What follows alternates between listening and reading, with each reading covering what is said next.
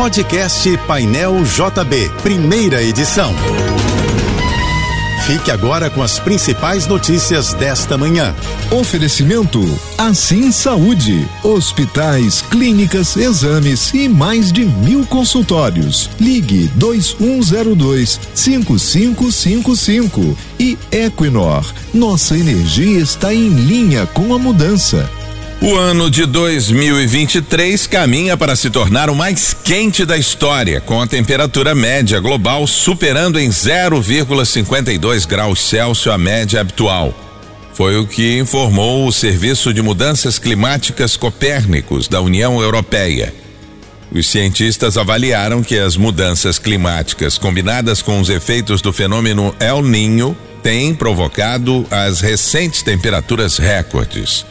O Rio terá uma sexta-feira de tempo nublado, sujeito a chuvas e trovoadas isoladas à tarde. De acordo com o Instituto Nacional de Meteorologia, a temperatura máxima será de 30 graus. Há previsão de chuva para os próximos dois dias e o tempo deve ficar firme somente na noite de domingo. A Polícia Rodoviária Federal deu início à Operação Santuário Nacional de Aparecida 2023. A ação é voltada para fiscalizar, orientar e educar peregrinos em deslocamento pela rodovia Presidente Dutra rumo à Aparecida, onde fica o santuário da padroeira do país. Este ano, a ação, que até então era regional, passou a integrar o calendário de operações nacionais da PRF. Uma das novidades é o serviço de contador de pedestres, instalado em um dos pedágios da Via Dutra. O serviço contabiliza, por meio de inteligência artificial, a quantidade de peregrinos a caminho do santuário.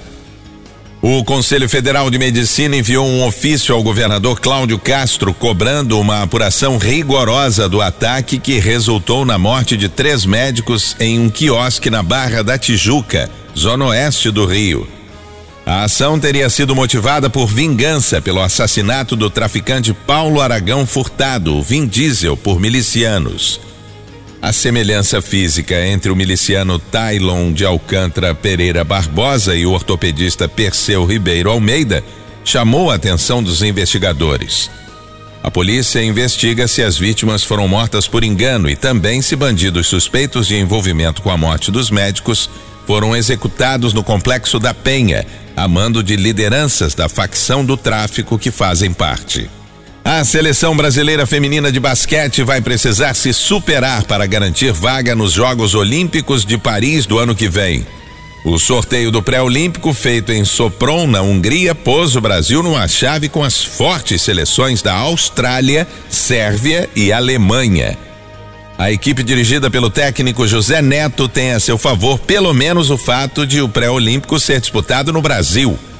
A Confederação Brasileira de Basquete optou por levar a decisão da vaga para Belém entre os dias 8 e 11 de fevereiro de 2024. O Ministério Público do Estado do Rio lançou uma cartilha com informações para o combate ao racismo a publicação que destaca a importância do respeito e da igualdade entre as pessoas está disponível no site do Ministério Público de forma virtual, em um primeiro momento. E pode ser solicitada junto à Coordenadoria Geral de Promoção da Dignidade da Pessoa Humana.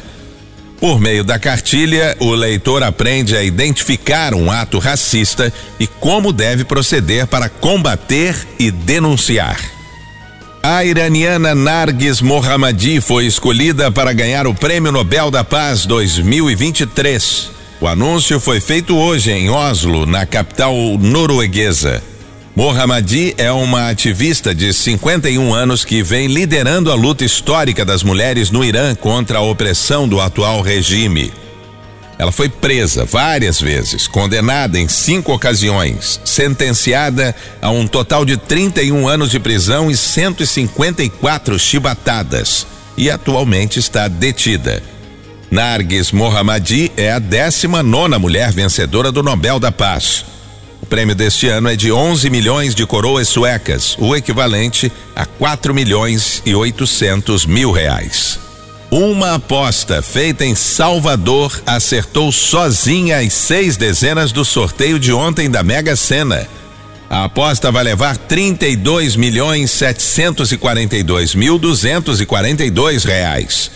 Os números sorteados foram 09, 24, 34, 39, 45 e 50.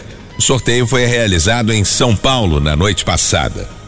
O temporal e os fortes ventos que atingiram a região do Grande Rio na noite passada provocaram destruição, quedas de árvores e alagamentos em várias ruas de Niterói e São Gonçalo. Segundo a Defesa Civil Municipal e o Corpo de Bombeiros de Niterói, os casos mais graves foram nos bairros do Centro, Ingá, São Domingos e também na zona sul da cidade.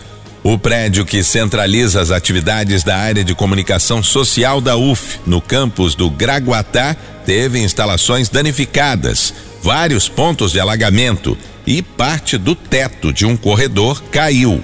A Universidade Federal Fluminense informou que não haverá aulas no local nesta sexta-feira. Você ouviu o podcast Painel JB, primeira edição.